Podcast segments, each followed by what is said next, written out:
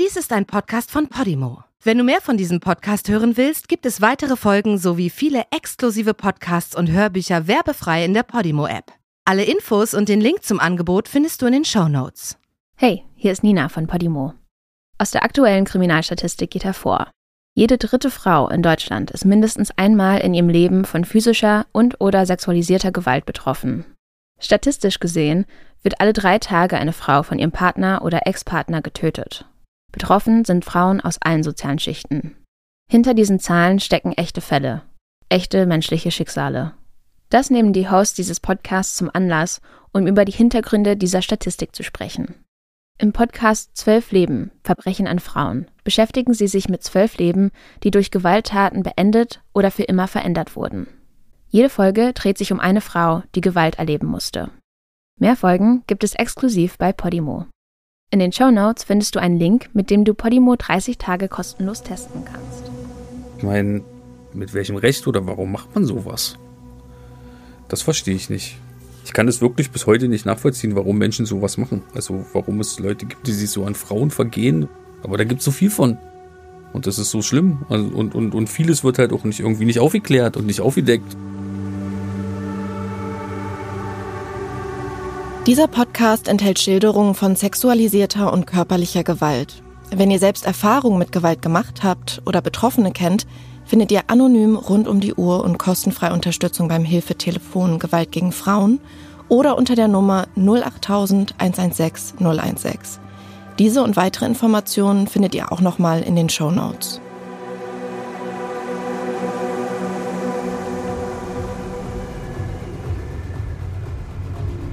Burg, eine kleine Stadt in der Nähe von Magdeburg. Freitag, der 10. Juni 2005. Der laute Bass, der aus den Boxen am DJ-Pult kommt, dröhnt in Anjas Ohren. Die bunten Lichtkegel der Partybeleuchtung fegen auf der Tanzfläche hin und her und streifen nur hier und da die Körper der BesucherInnen. Zu Hause im kleinen Dorf Rietzel, das nur 18 Kilometer von Burg entfernt ist, ist wenig los. In dem Dorf wohnen gerade mal 160 Leute. Jeder kennt jeden. Doch partytechnisch ist in Rietzel nicht viel zu holen. Aber wie die meisten in ihrem Alter geht die 20-jährige Anja an den Wochenenden gerne mit Freundinnen weg, um zu feiern. Deswegen ist Anja auch an diesem Abend, wie schon oft, extra aus ihrem kleinen Heimatdorf Rietzel nach Burg gefahren. Denn hier gibt es das Nightfly, eine kleine Disco, in der sich die jungen Menschen aus der Umgebung treffen, um zusammen zum Rhythmus der Musik zu tanzen.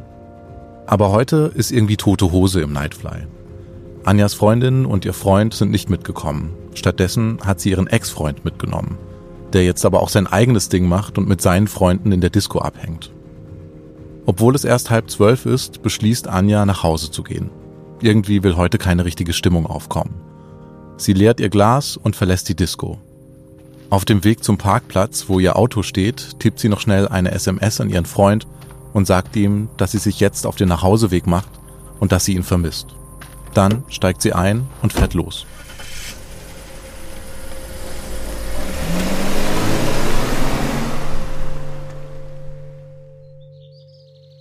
Der nächste Morgen. Es ist gegen 6 Uhr und Anjas Oma ist wie so oft schon früh auf den Beinen. Denn wie jeden Samstag holt sie Brötchen vom Dorfbäcker. Dort angekommen gibt sie ihre Bestellung auf. Während ihre Brötchen eingepackt werden, kommt die Zeitungszustellerin durch die Tür. In der Hand hält sie eine Brieftasche. Die hat sie zufällig heute Morgen auf der Gartenmauer gefunden.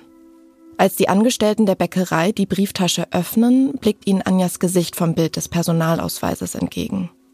Anja muss das Portemonnaie sicher verloren haben. Sofort geben sie Anjas Oma das Portemonnaie. Sie steckt es ein, bezahlt ihre Brötchen und macht sich auf den Weg nach Hause. Dort wartet schon Anjas Mutter Silvia auf sie.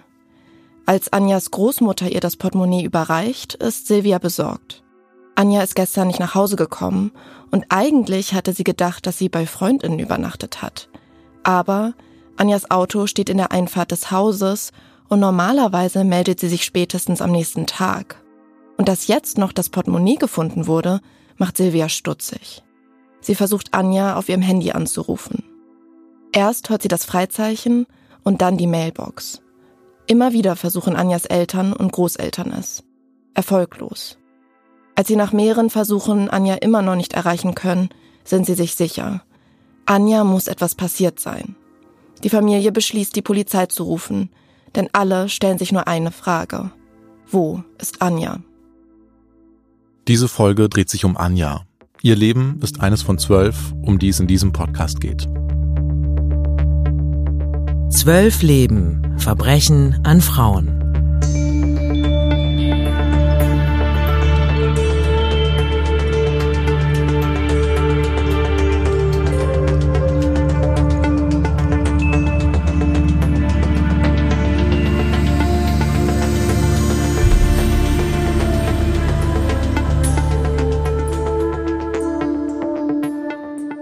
Hi, ich bin Helen. Herzlich willkommen zu einer weiteren Folge Zwölf Leben. Einer Folge, in der es uns nach einigen Monaten gelungen ist, Kontakt zum Bruder der Betroffenen aufzubauen. Auch wenn wir jetzt schon in der dritten Staffel sind und wir schon mit vielen Betroffenen und Hinterbliebenen gesprochen haben, ist es doch immer wieder beeindruckend zu sehen, wie Menschen ihr Bedürfnis nach Selbstschutz zurückstellen und sich an die Öffentlichkeit richten. Eben damit ihr geliebter Mensch nicht vergessen wird und in vielen Fällen auch, damit die Fehler an unserem Rechtssystem erkannt und patriarchale Denkmuster hinterfragt werden.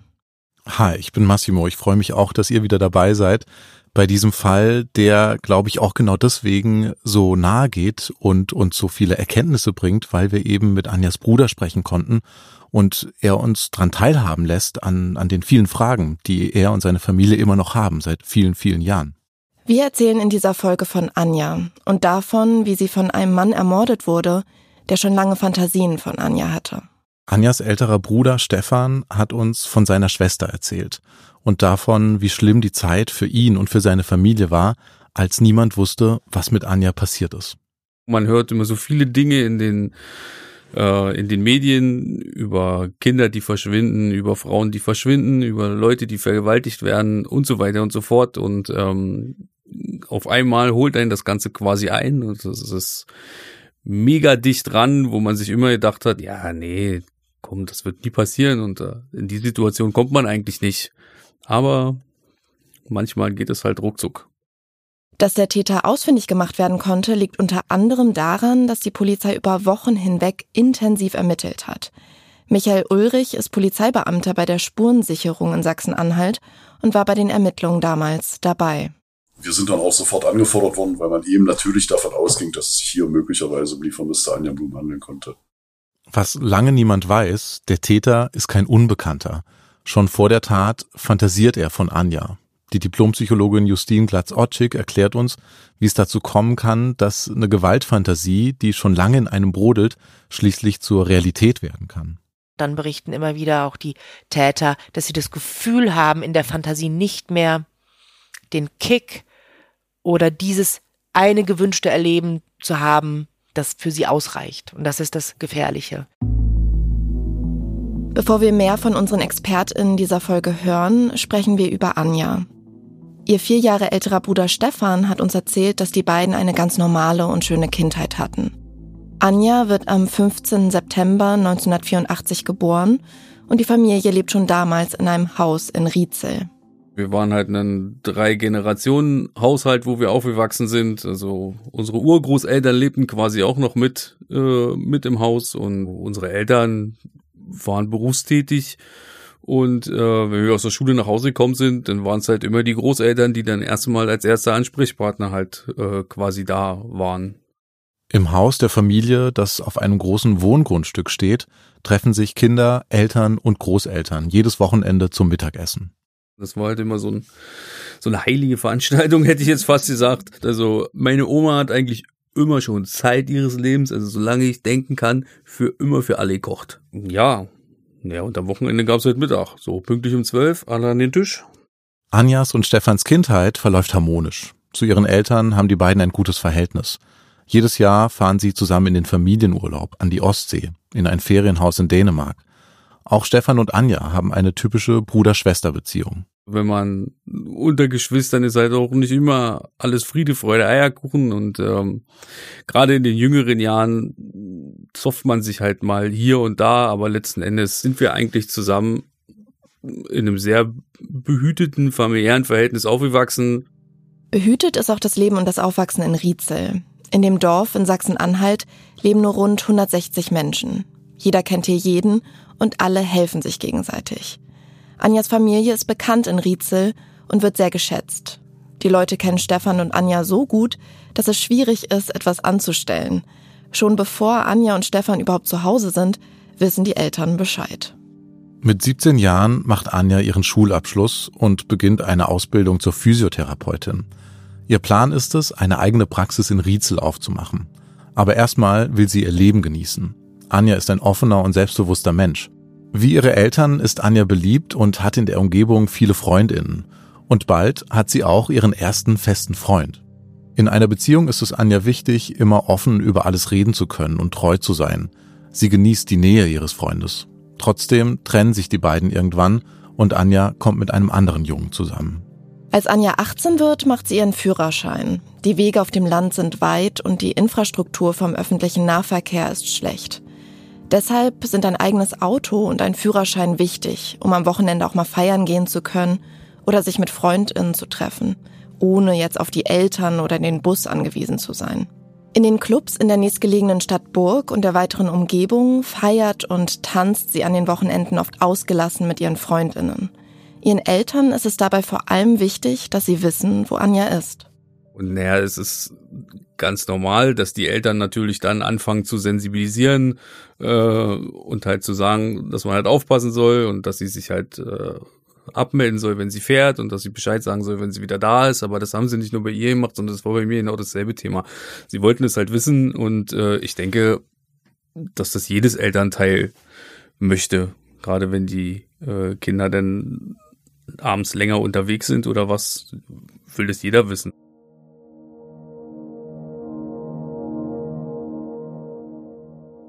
Freitag, der 10. Juni 2005.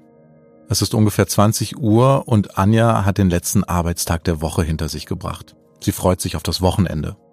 Heute Abend ist sie mit ihrem Ex-Freund verabredet. Die beiden haben erst vor kurzem Schluss gemacht, aber sie sind immer noch miteinander befreundet. Deswegen ist es auch nicht ungewöhnlich, dass sie heute zusammen im Nightfly feiern gehen. Anja macht sich fertig. Ihr heutiges Outfit für die Party ist eine weiß-beige Hose mit roten und blauen Streifen, kombiniert mit einem dunkelblauen Sweater, über dem sie eine schwarze Kordjacke trägt und weiße Turnschuhe. Anja nimmt ihre Handtasche und steckt noch schnell einen Lippenstift, ihr Portemonnaie und ihr Handy ein. Dann nimmt sie die Autoschlüssel zu ihrem roten Mitsubishi und verabschiedet sich von ihren Eltern. Ihr Auto parkt unter dem Carport, der auf dem Hof der Eltern steht. Das Tor zu dem Hof, wo Anjas Auto steht, ist nicht direkt vom Haus zugänglich. Anja muss erst die Haustür verlassen und muss dann noch ein paar Meter auf der Straße zum Tor laufen. Also schließt Anja die Haustür hinter sich und geht die kurze Strecke, um das Tor zum Hof aufzuschließen. Sie lässt es offen stehen, um mit dem Auto vom Grundstück fahren zu können. Dann steigt sie in den Mitsubishi und fährt los, in Richtung ihres Ex-Freundes. Dort angekommen, quatschen die beiden noch einige Zeit miteinander, bevor sie sich dann auf den Weg zur Disco machen. Anja ist müde von der Woche und weiß, dass sie heute nur ein paar Stunden in der Disco bleiben will.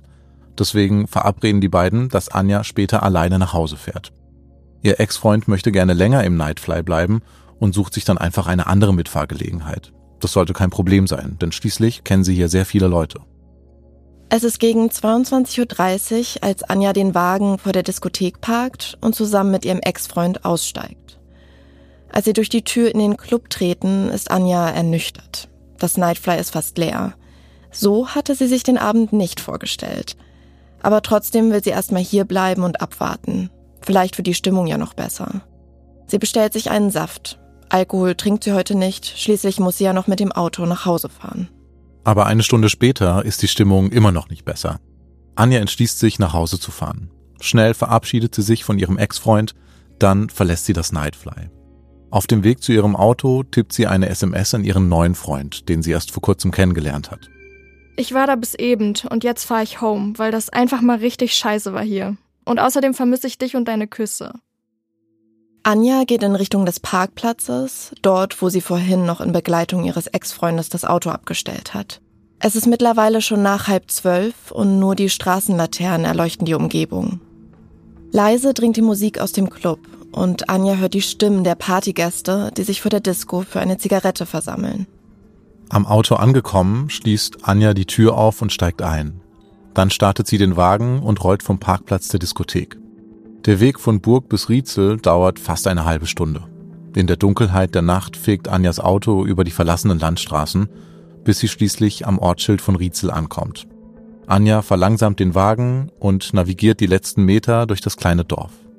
Es ist gegen Mitternacht. Alles ist ruhig und die Straßen sind leer. Die meisten DorfbewohnerInnen schlafen wahrscheinlich schon. Anja parkt den Wagen auf dem Grundstück ihrer Eltern, steigt aus und schließt ihn dann ab. Dann geht sie runter vom Hof auf die Straße, um die letzten Schritte in Richtung Haustür zu gehen. Aber dort, auf der Straße, steht auf einmal eine zwei Meter große Gestalt vor ihr.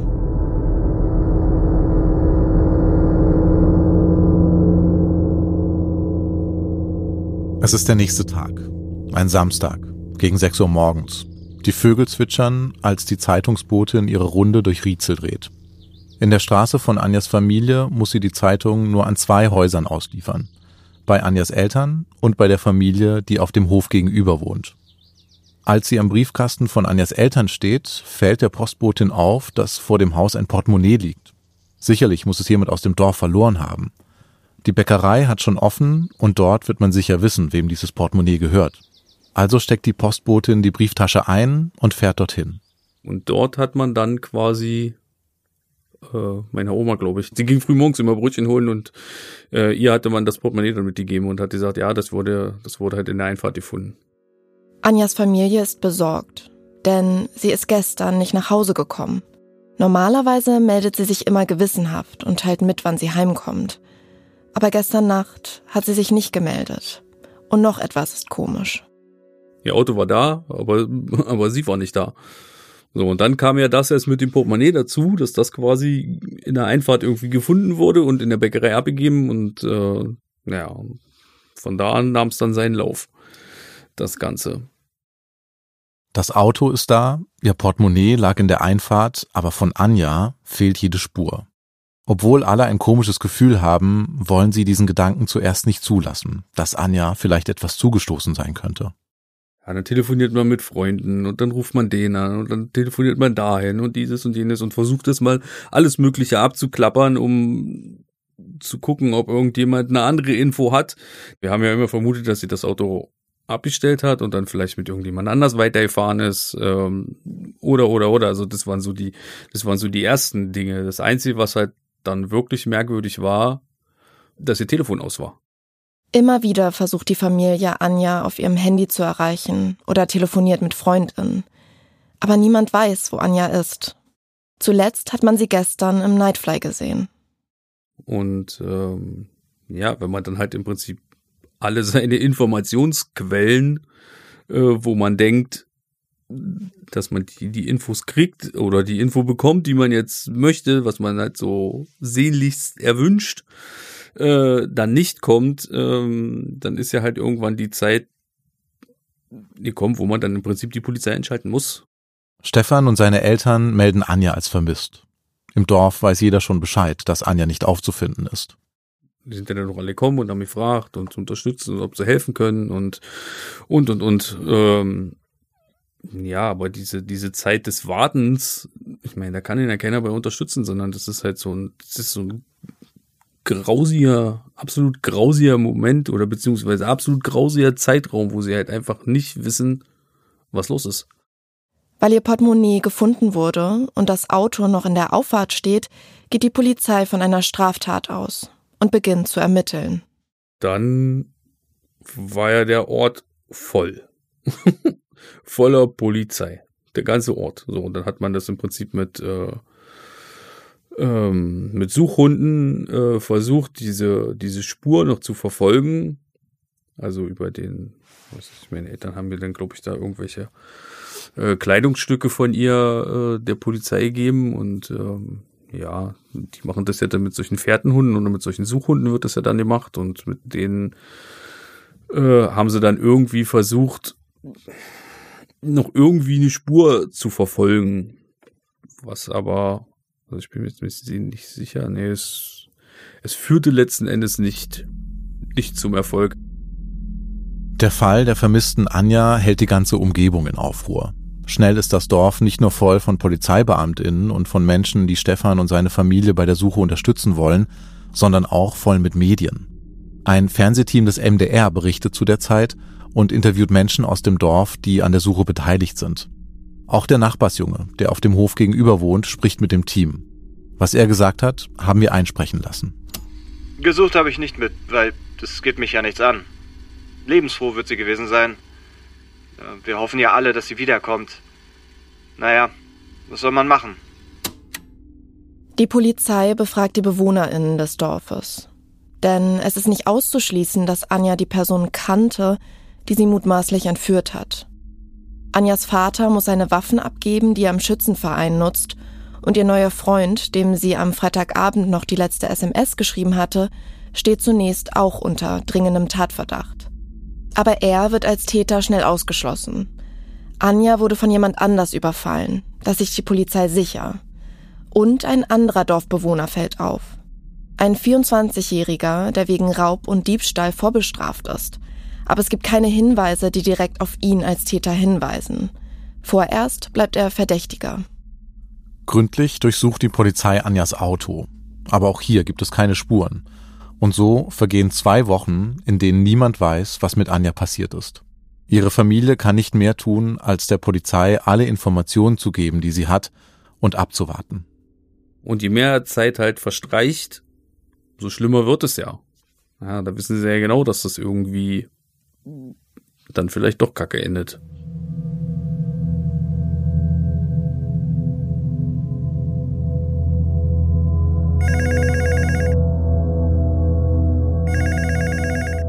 Es ist der 26. Juni 2005. Das Telefon auf der Polizeiwache klingelt. Am anderen Ende meldet sich ein Angler. Er sagt den Beamten, dass er glaubt, eine Leiche gefunden zu haben. Sofort rückt die Spurensicherung aus. Anja wurde, ich glaube, etwas mehr als zwei Wochen nach ihrem Verschwinden gefunden in einem kleinen See, treibend im Uferbereich, äh, etwa sechs Kilometer von ihrem elterlichen Wohnhaus entfernt. Der Kriminalbeamte der zuständigen Spurensicherung, Michael Ulrich, und seine KollegInnen machen sich sofort ans Werk und bergen die Leiche. Besonders schwierig dabei, den Körper aus dem Wasser zu bekommen, ohne Spuren zu vernichten. Mit Hilfe eines Schlauchbootes und KollegInnen der Bereitschaftspolizei gelingt es schließlich, Anja aus dem kalten Wasser des Sees zu bergen. Hier war augenfällig, und das hat ja letztendlich auch wesentlich zur Klärung der Straftat äh, beigetragen, dass die Leiche beschwert war. Sie war also mit Ziegelsteinen beschwert, um äh, möglicherweise ein Auftauchen zu verhindern. Das waren zwei Ziegelsteine, an einer Hand, an einem Arm und an einem Fuß, glaube ich, war einer befestigt. Die, äh, diese Ziegelsteine waren mit einer Kunststoffschnur befestigt am Leichnam und äh, eigentlich nicht tauglich, um einen menschlichen Körper auf Dauer äh, unter Wasser zu halten. Michael Ulrich von der Spurensicherung erklärt uns, dass nach einiger Zeit bei Wasserleichen Verwesungsprozesse einsetzen. Die Gase, die dabei entstehen, bringen die Leiche trotz der Beschwerung des Körpers zurück an die Wasseroberfläche. Sofort wird Anjas Leiche in die Rechtsmedizin nach Hannover gebracht. Dort werden alle Gegenstände gesichert, die sich an Anjas Körper befinden. Viel ist es nicht, denn ihre Leiche ist unbekleidet. Ein möglicher Hinweis darauf, dass es sich um ein Sexualdelikt handelt. Auch die Kunststoffschnur, mit der die Ziegelsteine befestigt wurden, wird sichergestellt. Hier ist eben auffällig gewesen, dass diese, diese Beschwerungsmaterialien thermisch getrennt waren. Das heißt, die Enden dieser Kunststoffschnur waren nicht abgeschnitten worden oder dieses Stück ist nicht so, zerschnitten worden, dass man es gebrauchen kann. Das ist thermisch getrennt worden durch Wärme durch Einsatz eines Feuerzeugs. Und dieses signifikante Zerschmelzen von, von, von Materialien als Fesselungswerkzeug oder, oder hier Beschwerungswerkzeug kam eben in anderen Fällen auch vor, sodass dann wieder andere Kollegen diese beiden Informationen zusammengefügt haben.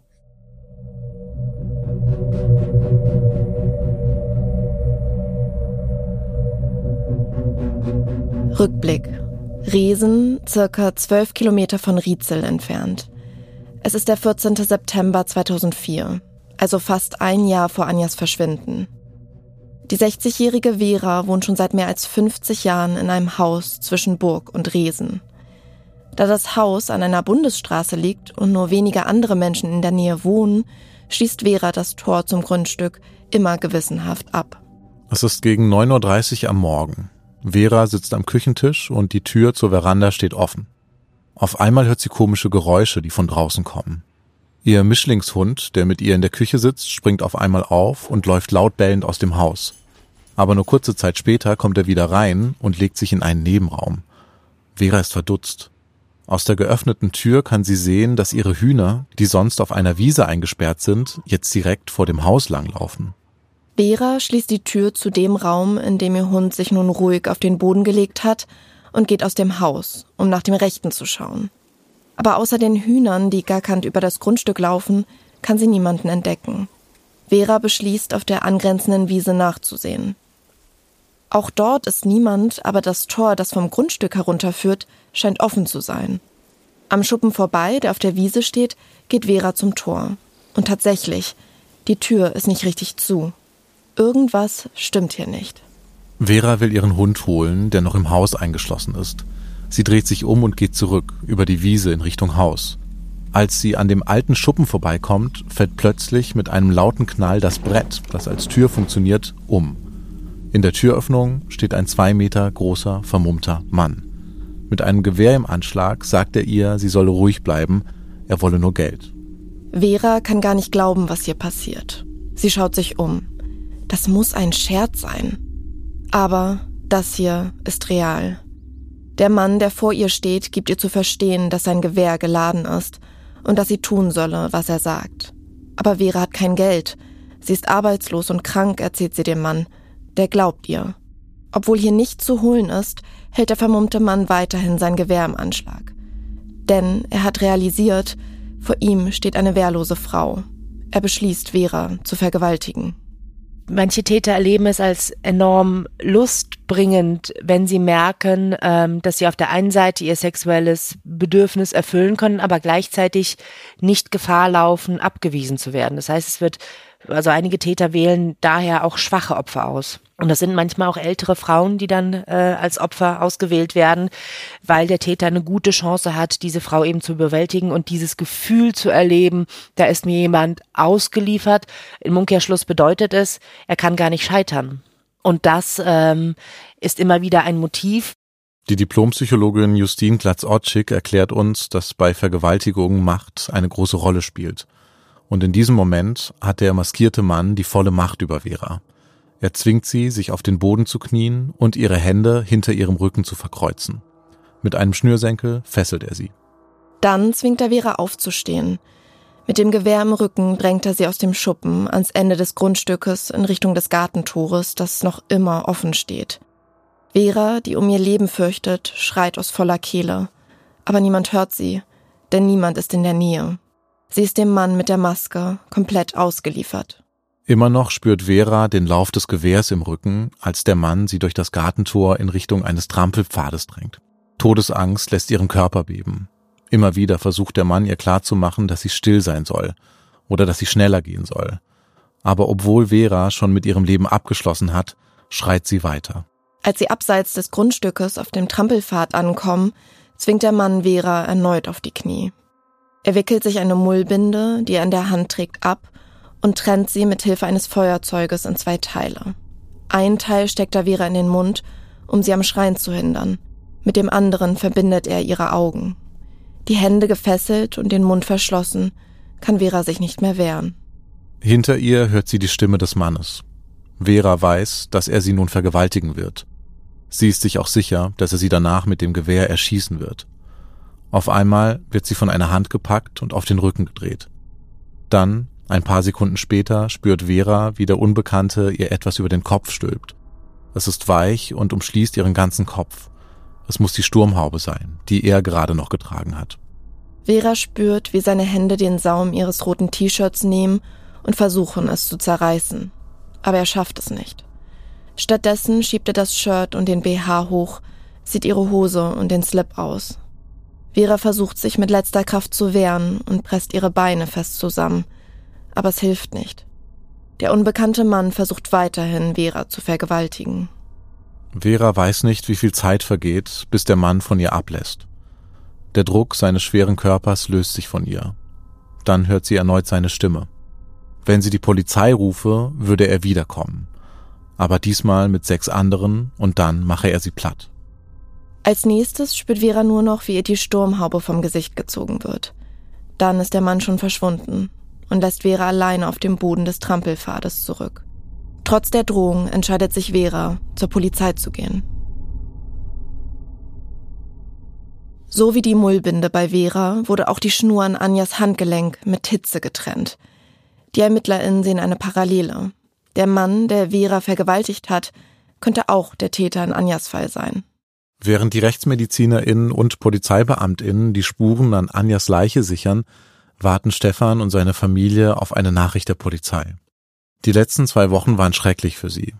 Auch wenn das ganze Dorf sie unterstützt hat und versucht hat, so gut es geht für die Familie da zu sein, nicht zu wissen, wo Anja ist, zerrt an ihren Nerven. Und Unterstützung bekommen sie nicht nur von Freundinnen und Bekannten aus dem Dorf, die Polizei stellt der Familie auch einen Psychologen zur Seite. Es nimmt halt so ein bisschen Druck raus, wenn da Profis mit einem sprechen. Ja, die haben dann halt immer wieder versucht zu ermutigen und ähm, ja, also die, also das sind wirklich Profis, die wissen, was sie da echt machen. Also das war schon gut. Auch am Tag, als Stefan und seine Familie erfahren, was mit Anja passiert ist, stehen ihnen die PsychologInnen der Polizei zur Seite. Nun ist klar, Anja wurde vergewaltigt und erdrosselt. Dann hat der Täter sie in dem Angelteich entsorgt. Stefan erinnert sich, wie es war, als ihm und seinen Eltern die Nachricht überbracht wurde. Ich kann dieses Gefühl einfach nicht beschreiben. Das ist, das, äh, das war so ein Mix aus allem. Aus Trauer, aus Wut, aus Hass, aus, ja, einfach aus allem, ähm, was man da so hat. Und nachher, weiß ich nicht, so ging es mir. Ich kann jetzt für meine Eltern da nicht sprechen, ich weiß es nicht. Also so ging es mir, dass das letzten Endes dieses, dieses traurige Gefühl, was man, was man hat, letzten Endes nur noch in Hass und Wut umkippt. Stefan, der damals Soldat bei der Bundeswehr ist, muss alle Waffen abgeben und wird vom aktiven Dienst befreit. Man hat mich quasi ja zwangsbeurlaubt. Aber das war auch gut so. Äh, also ich hätte es nicht hingekriegt. Das gleich, gleichzeitig arbeiten zu gehen und das durchzu. Nee, unmöglich. Ein letztes Mal wollen Anjas Eltern ihre Tochter sehen. Deshalb beschließen sie, zusammen zum Bestattungsinstitut zu fahren. Aber die Bestatterin schüttelt den Kopf und sagt den Eltern, sie sollen ihre Tochter in Erinnerung behalten, wie sie war. Anja sieht nicht mehr aus wie ihre Tochter. Anders als Stefan, der mit unbändiger Wut auf die Tat gegen seine Schwester reagiert, zieht Silvia, Anjas Mutter, sich zurück. Ihr größter Wunsch ist es, sich noch einmal von ihrer Tochter verabschieden zu können. Aber diese Möglichkeit hat ihr der Täter genommen. Der Mensch, der jetzt immer mehr ins Visier der ErmittlerInnen gerät. Denn eine weitere Straftat hat vor nur wenigen Monaten Rietzel erschüttert. Ein Raub in einem Haus in der Gemeinschaft, bei dem eine Waffe gestohlen wurde. Auch damals wurden die BewohnerInnen von Rietzel überprüft. Und auch vor wenigen Monaten fiel der Verdacht auf den jungen Mann, der bereits wegen Diebstahl und Raub verurteilt wurde. Bei dem Verdächtigen handelt es sich um den 24-jährigen Sven B. Er und seine Familie wohnen im Haus gegenüber von Anjas und Stefans Eltern. In der Dorfgemeinschaft ist die Familie B nicht beliebt. Alle wissen, dass Sven B. ein Straftäter ist. Deshalb hält man in Rietzel Abstand zu ihm und seiner Familie. Die Polizei veranlasst, dass Sven B. eine Speichelprobe entnommen wird. Denn auf der Mullbinde, mit der Vera gefesselt wurde, konnte man DNA-Spuren sichern. Wenn seine DNA mit der auf der Mullbinde übereinstimmt, ist er mit höchster Wahrscheinlichkeit auch der Täter, der Anja umgebracht hat. In den frühen Morgenstunden des 4. Juli 2005, fast vier Wochen nach der Tat, liegen die Ergebnisse des DNA-Abgleichs vor. Und tatsächlich, Sven B. ist der Täter im Vergewaltigungsfall der 60-jährigen Vera. Noch am gleichen Tag erlässt das zuständige Gericht einen Durchsuchungsbeschluss für das Grundstück der Eltern von Sven B. Um die 40 Beamtinnen sind da im Einsatz und suchen akribisch nach Spuren. Jeder einzelne Winkel des Grundstücks wird abgesucht. Was den Ermittelnden gleich ins Auge springt, ein Stapel Ziegelsteine, der an einer Hauswand lehnt. Darin verwickelt ist die gleiche Kunststoffschnur, mit der auch die Beschwerung an Anjas Körper befestigt wurde. Nach insgesamt sechs Stunden Durchsuchung finden die Ermittelnden noch etwas. Auf dem Heuboden des Grundstückes liegt ein Frauenslip, verborgen unter Heu. Darauf Spermaspuren. Spurensicherer Michael Ulrich erklärt, worin in diesem Moment die Herausforderung in der Spurensicherung lag. Ja, man muss darauf achten, dass äh, diese Beweismittel forensisch sauber gesichert werden.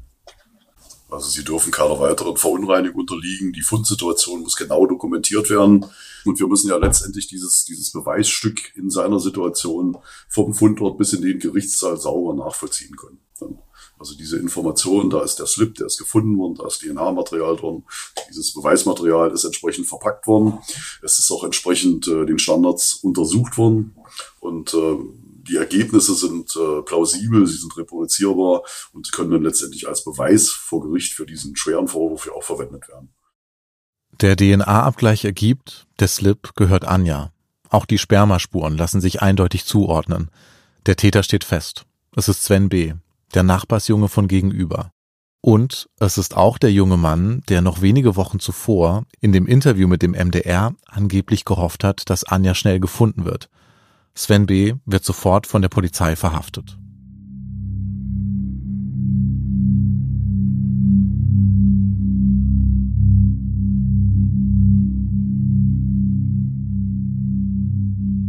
Rückblick. Der 10. Juni 2005. Nur knappe drei Wochen zuvor. Es ist gegen Mitternacht. Anja packt ihren Wagen im Carport, steigt aus und tritt auf die Straße Richtung Haustür. Dort steht auf einmal eine zwei Meter große Person vor ihr. Anja kennt ihn, wenn auch nur flüchtig. Es ist der 24-jährige Sohn der Nachbarin vom Grundstück gegenüber. Im Dorf ist seine Familie nicht sehr beliebt und außer einem Hallo hat Anja noch nie wirklich mit ihm gesprochen. Jetzt steht er hier, mitten in der Nacht vor ihr, beleuchtet nur vor dem dämmerigen Licht der Straßenlaterne. Was genau als nächstes passiert, wissen wir nicht. Wir wissen nur, dass sich einige Minuten später Anja auf dem Heuboden des Hofs von Sven B.s Familie befindet. Ob Sven B. sie überredet hat, mitzukommen oder ob er sie gewaltsam zum Hof gebracht hat, lässt sich nicht feststellen. Auf dem Heuboden drückt Sven B. Anja auf den Boden. Ihre Arme hält er über ihrem Kopf fest und drängt sich zwischen ihre Beine. Anja versucht sich zu wehren und fragt ihn, ob er spinne. Sie versucht, ihn von sich zu treten, aber Sven B. ist stärker. Mit seinem ganzen Körpergewicht drückt er seinen Oberkörper weiter nach unten. Mit einer Hand hält er immer noch Anjas Arme über ihrem Kopf, mit der anderen zieht er erst Anja, dann sich, Hose und Unterwäsche aus. Dann vergewaltigt er Anja, nur wenige Meter von ihrem Zuhause entfernt, auf dem Heuboden seiner Eltern. Anjas schmerzerfüllte Schreie werden gedämpft von Sven B's Hand, die sich über ihren Mund legt. Als Sven B fertig ist, lässt er von Anja ab und zieht sich seine Hose an. Auch Anja beginnt sich wieder anzuziehen. Du wirst schon sehen, was du davon hast, sagt sie ihm. Während Anja sich fertig anzieht und ihre Handtasche nimmt, um die Leiter vom Heuboden hinabzusteigen, formt sich ein Plan im Kopf von Sven B. Nach Anjas Aussage ist sich Sven B sicher, Anja wird ihn anzeigen. Und dann wird seine Bewährungsstrafe ausgesetzt und er muss ins Gefängnis. Für ihn steht fest, es gibt nur einen Weg, Anja daran zu hindern, zur Polizei zu gehen. Noch bevor Anja die Leiter heruntersteigen kann, legt sich der Arm von Sven B. von hinten um ihren Hals. Sein Ellenbogen ist auf Höhe von Anjas Kehlkopf und er drückt so fest zu, dass Anja nach Luft ringt. Immer weiter zieht er seinen Arm nach oben in Richtung seines Oberkörpers, sodass Anjas Luftröhre immer weiter zugedrückt wird. Das macht Sven B. so lange und so fest, bis Anja schließlich keine Luft mehr bekommt. Es dauert nur eine knappe Minute, dann wird Anja schwarz vor Augen und sie verliert das Bewusstsein. Obwohl Sven B. fühlt, dass Anjas Körper nun voll in sich zusammensackt, drückt er weiter. So lange, bis er sicher ist. Anja ist tot. Sven B. lässt Anja los. Er überprüft Atmung und Pulsschlag, aber findet keine Lebenszeichen. Ihm ist bewusst, dass er nun eine weitere Straftat begangen hat und er verhindern muss, dass jemand herausfindet, was er getan hat. Nach einer halben Stunde Überlegung ist sich Sven B. sicher, er muss Anjas Körper verschwinden lassen. Aus Krimis weiß er, dass man über das Handy eine Standortbestimmung machen kann. Deswegen macht er Anjas Handy aus. Dann entkleidet er Anja komplett und trägt ihren Körper über seine Schulter gelegt die Leiter herunter. Unten in der Scheune sucht er sich ein Schlauchboot, Paddel, eine Luftpumpe, Kunststoffseile, zwei Ziegelsteine und einen Handkarren. Als er alles zusammen hat, befestigt er den Karren an seinem Fahrrad und legt Anjas Leiche in den Karren, eingewickelt in das unaufgeblasene Schlauchboot, zusammen mit den anderen Utensilien. Dann macht er sich auf den Weg.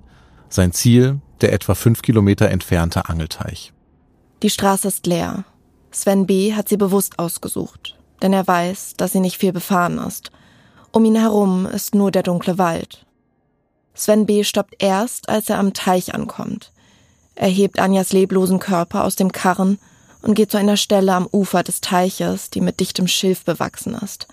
Dann holt er das Schlauchboot und die Luftpumpe und pumpt das Boot auf. Als er fertig ist, zerrt er die Leiche von Anja in das Boot und befestigt die Ziegelsteine mit Hilfe der Kunststoffschnur an Anjas Arm und Bein. Die Enden der Schnur durchtrennt er mit einem Feuerzeug, so wie er es auch schon bei Vera getan hatte. Er stößt sich vom Ufer ab. Die Paddel und das Schlauchboot durchbrechen die glatte Wasseroberfläche des Sees und kleine Wellen schlagen sanft gegen das Schlauchboot. Etwa 20 Meter rudert Sven B., dann fällt ihm das Paddel aus der Hand ins Wasser. Sofort sinkt es zu Boden. Ohne Paddel kommt Sven B. nicht weiter und er ist auch schon recht weit vom Ufer entfernt. Mit beiden Händen greift er nun unter Anjas Körper und hieft sie aus dem Boot. Wie das Paddel nur ein paar Sekunden zuvor versinkt nun auch ihr mit Ziegelsteinen beschwerter Körper auf den Grund des Sees. Mit beiden Händen paddelt Sven B. anschließend zum Ufer des Sees. Dort wuchtet er das Schlauchboot aus dem Wasser, lässt die Luft ab und packt es zusammen mit dem restlichen Seil und der Pumpe zurück in den Karren. Dann macht er sich auf den Rückweg. Auf dem Hof seiner Eltern angekommen, verstaut er alle Gegenstände wieder dort, wo er sie hergeholt hat. Anjas Sachen sind noch auf dem Heuboden, deswegen sucht er alles zusammen.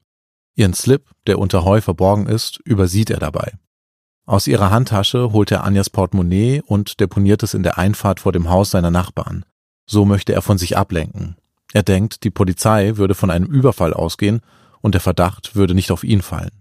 Als nächstes verbrennt Sven B. Anjas Kleidung in einem Ofen in der Waschküche seiner Eltern.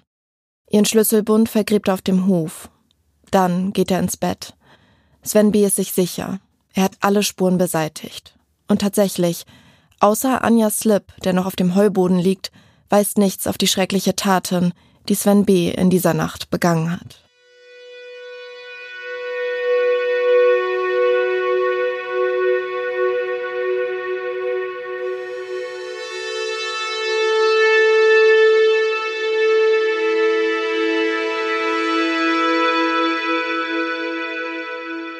Unmittelbar nachdem Sven B. am 4. Juli 2005 verhaftet wird, erfahren auch Stefan und seine Eltern, wer der Mörder von Anja ist. Damit hätte jetzt nie einer gerechnet. Also, ja, er war ja schon immer, äh, was heißt schon immer, aber seit seinem jugendlichen Alter halt kleinkriminell bis kriminell, also Diebstähle, und, und so weiter und so fort. Aber dass es dann mal so weit kommt und so weit ausartet, also damit hätte jetzt niemand gerechnet. Gar nicht. Auch zu diesem Zeitpunkt bekommen Stefan und seine Familie Unterstützung durch die Polizeipsychologinnen. Sie helfen ihm, mit der Wut umzugehen, die er auf den Täter hat. In langfristige Therapie geht Stefan allerdings nicht. Ich habe da so eine innerliche Mauer gebaut. Für mich. So, weil das so krass war zum Anfang. Das war so, so heftig. Äh, teils auch nachts so heftig, dass ich dachte, ich ertrag das nicht. Ich, dass ich das nicht kann, aber irgendwie, ich weiß nicht, ich habe keine Ahnung, wie ich es gemacht habe, aber es hat sich bei mir innerlich so eine, so eine Mauer aufgebaut. Auch nach dem ersten Schock baut Stefan diese Mauer nicht ab. Stattdessen nimmt er all seine Gefühle und schließt sie weg, wie als hätte er ein kleines Kästchen, in das er seine Empfindungen reinlegen kann und das er mit einem Schlüssel abschließt, so dass keine Gefühle nach außen dringen. So beschreibt er es selbst. Nur wenige Wochen nach ihrem Tod wird Anja auf dem Friedhof in Rietzel beerdigt. Für den damals 24-jährigen Stefan war das einer der schwersten Momente in seinem Leben. Wenn denn so ein junger Mensch unnötig durch irgendeinen Typen aus dem Leben gerissen wird, das, nee, das, das geht gar nicht. Also das, das, ich finde, ich kann es nicht in Worte fassen. Ich kann das auch nicht, ich kann das auch nicht beschreiben. Und das ist dann, das ist dann halt eine ganz andere Nummer, wenn man zu so einer beerdigen muss, als bei älteren Menschen. Also so empfinde ich das. Ich, ich will jetzt nicht sagen, dass das nicht schlimm ist, aber ähm, äh, wenn man seine jüngere Schwester zu Grabe tragen muss, ist das emotional eine ganz andere Nummer, als wenn ich jetzt vielleicht meine Oma beerdigen muss die 86 geworden ist oder 80, keine Ahnung. Auf Anjas Grabstein steht, das Schicksal ließ dir keine Wahl. Dein Lächeln aber wird uns bleiben. In unserem Herzen als Sonnenstrahl kann selbst der Tod dich nicht vertreiben.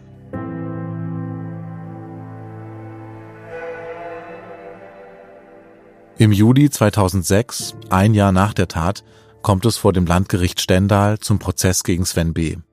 Schon vor Prozessbeginn hat Sven B. mehrmals ausgesagt. Dabei hat er gestanden, dass er Anja schon lange Zeit ansprechen wollte.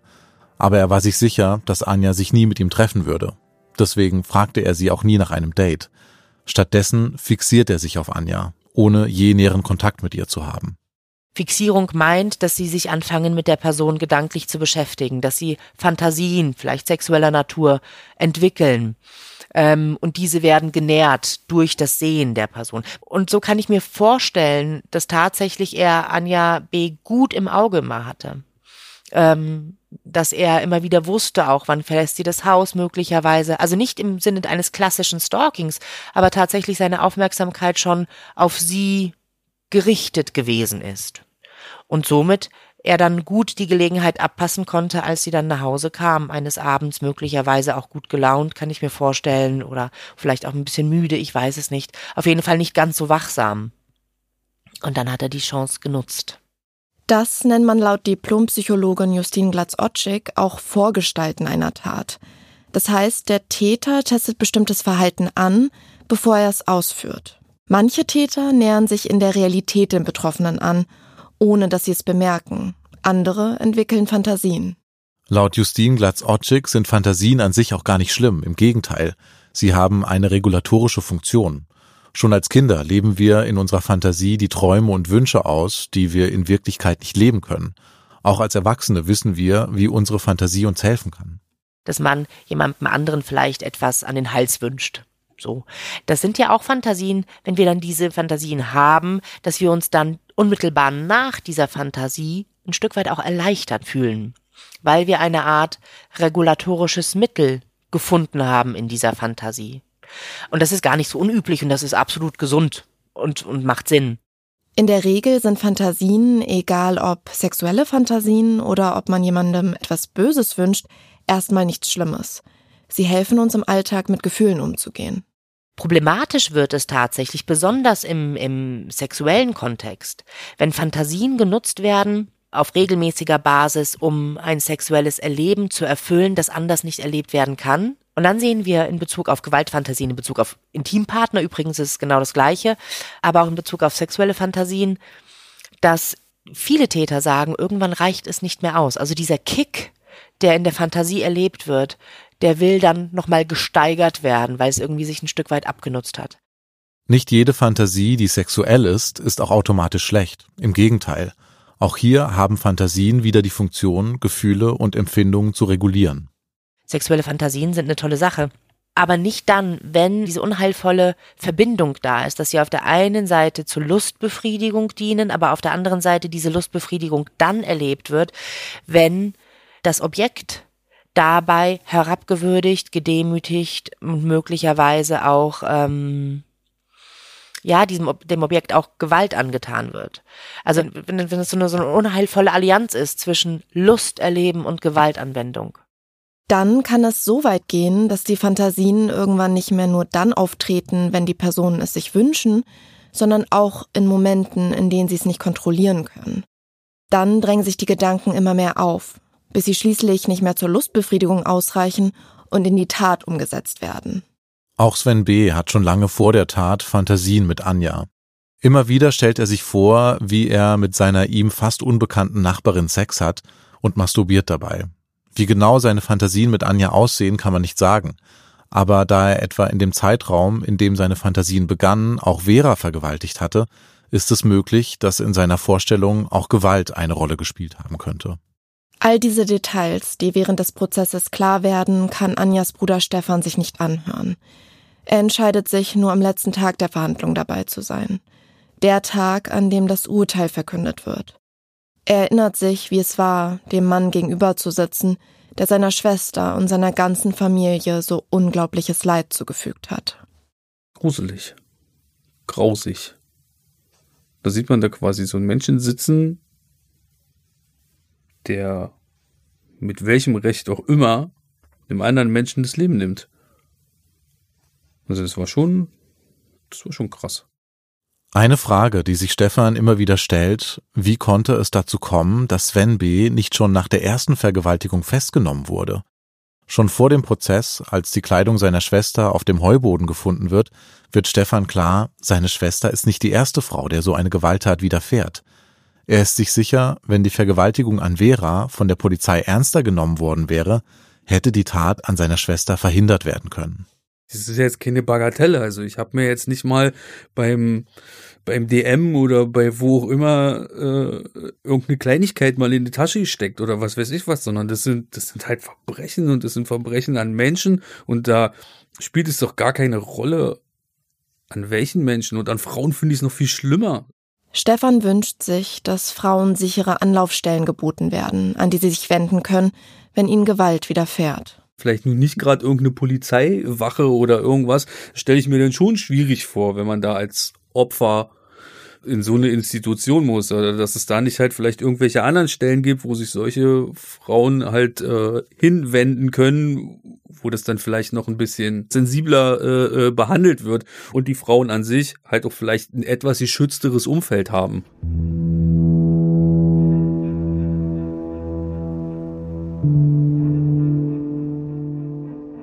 Dann wird das Urteil verkündet. Am 13. Juli 2006 wird Sven B. des Mordes an Anja schuldig gesprochen und zu einer lebenslangen Haftstrafe verurteilt. Für die Vergewaltigung an Vera wurde er schon im Dezember 2005 verurteilt. Eine Sicherheitsverwahrung wurde nicht angeordnet. Bis heute können Stefan und seine Eltern diese Entscheidung nicht nachvollziehen. Also ich meine, ich begehe eine Tat, ich, ich nehme einen anderen Menschen das Leben, ich nehme eigentlich dem gesamten Umfeld und der Familie das Leben, in Anführungsstrichen. Und ich darf dann, wenn alles gut geht, nach 15 Jahren wieder raus und hab da, hab dann meine Strafe verbüßt. Und alle anderen Betroffenen kriegen lebenslang, also wirklich lebenslang, also nicht nur in 15 Jahren gefasst, sondern bis zum Lebensende. Ähm, das verstehe ich nicht. Justine Glatz-Otschik kann den Schmerz verstehen, den Angehörige in so einer Situation fühlen. Dass die Eltern sich das gewünscht hätten, da bin ich mir sicher. Denn das Gefühl von, von Gerechtigkeit und Sicherheit, das natürlich Hinterbliebene haben, das ist so groß, dass die Hinterbliebenen sich natürlich die härteste Strafe wünschen. Und selbst dann fühlt sich das manchmal immer noch nicht gerecht an. Es wird ein Gutachten erstellt, ob eine Wiederholungsgefahr von dem Täter wieder ausgeht. Und anhand bestimmter Kriterien äh, wird an, an, der Stelle äh, die Empfehlung seitens des äh, forensischen Psychiaters ausgesprochen. Einige Zeit nach dem Prozess kaufen Stefans Eltern das Grundstück von Sven B.s Familie und lassen alle Gebäude, die darauf stehen, abreißen. Auch den Heuboden, auf dem ihre Tochter ermordet wurde. Sie legen eine kleine Parkanlage an. Anjas Vater pflanzt eine Blutbuche und legt einen Gedenkstein, der immer an Anja erinnern soll. Stefan selbst zieht mit seiner damaligen Partnerin auf das Grundstück seiner Eltern, wo sie sich den Stall zu einer Wohnung ausgebaut haben. Aber in Rietzel fühlt Stefan sich so, als würde er den ganzen Tag auf einer Insel sitzen. Und der Ausblick von der Insel ist auf den Ort, an dem seine Schwester ermordet wurde. Sie werden jeden Tag dran erinnert. Jeden Tag. Auch wenn die Gebäude dann nicht mehr stehen, auch wenn dieser ganze Tatort da beräumt ist. Aber sie werden jeden Tag dran erinnert. Sie gucken aus dem Fenster und werden dran erinnert und werden dran erinnert. Ich denke, es wäre besser gewesen, wenn man das Grundstück hätte verkauft. Vielleicht neue Leute mit einem anderen Haus, mit einem anderen Umfeld. Ich fand es letzten Endes falsch, da so eine Denkstätte draus zu machen. Ja, es war schlimm und ja, es war hart. Ich wünsche es keinem. Es ist, es ist eine mega scheiß Situation und es ist wirklich, ja. Aber für mich war das jetzt letzten Endes ähm, too much. Stefan weiß, für seine Eltern und besonders für seine Mutter war die Anlegung der Parkanlage der richtige Weg. Trotzdem hätte er sich gewünscht, dass sie ihn in die Entscheidung mit einbezogen hätten. Erst als er auf seiner Arbeit eine neue Partnerin kennenlernt, hat er das Gefühl, einen Absprung von dieser Insel zu schaffen. Zusammen mit seiner neuen Partnerin verlässt Stefan sein Heimatdorf Rietzel. Also, wenn man nicht mehr auf dieser Insel wohnt, so würde ich es jetzt mal beschreiben, sondern das dann das Ganze dann halt auch mal von außen betrachtet. Weil man kriegt einen ganz anderen Blickwinkel auf das, was passiert ist ähm, und auf das, wie es weiterging. Ja, und auf das, was jetzt ist, weil das ist, äh, das war dann schon für mich einfacher. Und das hat mir auch letzten Endes geholfen, mein kleines Kästchen wieder zu öffnen. Also wenn man, wenn man immer mit diesem pressenden Gefühl lebt, dann geht dieses Kästchen halt nicht auf. Es ist halt so, als ob man das irgendwo ganz tief unter Wasser wirft und man hat den Wasserdruck dagegen und man kriegt halt diese, man kriegt halt diese Klappe nicht auf. So war das halt vom Gefühl her. So, aber wenn man dann das Kästchen quasi mal wieder rausholt und das irgendwo an die Luft stellt, dann funktioniert das schon. So, so ging mir das letzten Endes. Und das hat mir dann quasi auch so ein bisschen geholfen, das zu verarbeiten und dann auch wieder so Gefühle zuzulassen. Stefan kann mittlerweile wieder offen über das sprechen, was passiert ist. Nur eine Sache kann er nicht. Auf Beerdigungen gehen. Weil ich das immer mit diesem Schmerz verbinde. Das hat dann nichts mit dem Menschen zu tun, der dort gerade beigesetzt wird, sondern für mich wird dann immer meine Schwester beigesetzt. So, und das kann ich nicht.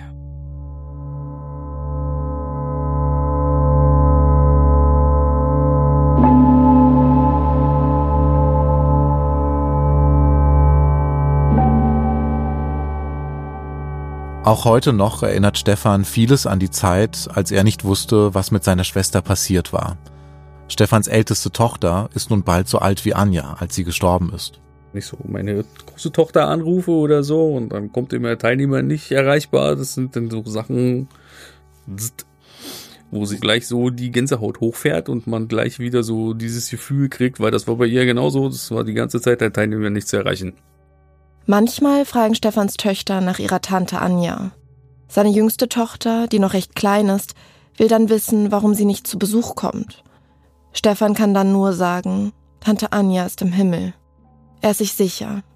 Auch Anja hätte ihre Nichten gerne kennengelernt. Und ich denke mal, dass sich meine Schwester das vielleicht auch gewünscht hätte. Und ähm, ja, vielleicht hätte sie sich auch gewünscht, ihre eigenen, nee, sie hat sich auch immer Kinder gewünscht, ihre Kinder aufwachsen zu sehen und vielleicht auch äh, Tante zu werden oder dass ich mal Onkel werde oder oder solche Sachen. Das wären halt so, das sind ja so immer so Highlights im Leben, wenn man dann so die Kinder aufwachsen sieht und ja, aber das geht nun alles nicht mehr.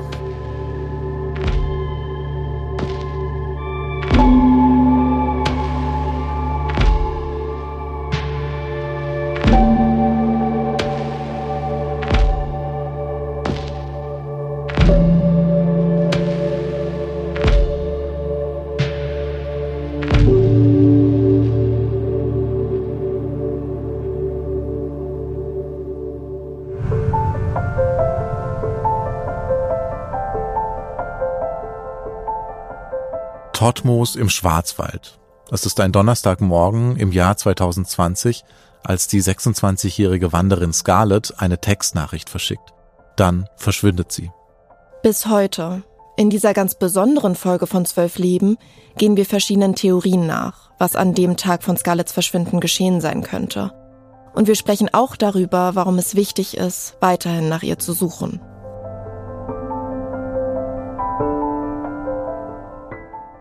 Falls ihr Feedback habt zu unserem Podcast hier oder Anmerkungen, Kritik, Lob, Fragen oder falls ihr vielleicht selbst eine Geschichte habt, die ihr mit uns teilen möchtet, dann schreibt uns gerne jederzeit eine Mail an zwölfleben.bosepark.com. Die Mail findet ihr auch nochmal in der Folgenbeschreibung. Zwölf Leben Verbrechen an Frauen ist ein Podcast von Podimo, produziert von Bosepark Productions. Moderation Helen Schulte und Massimo Maio. Autorin Katharina Fräbel. Recherche und Redaktion Helen Schulte, Katharina Fräbel, Madeline Petri und Lena Even. ProduzentInnen Sue Holder und Chris Guse. Schnitt und Sounddesign Mats Leubner, Simon Uter Kirschei und Alexander von Bargen.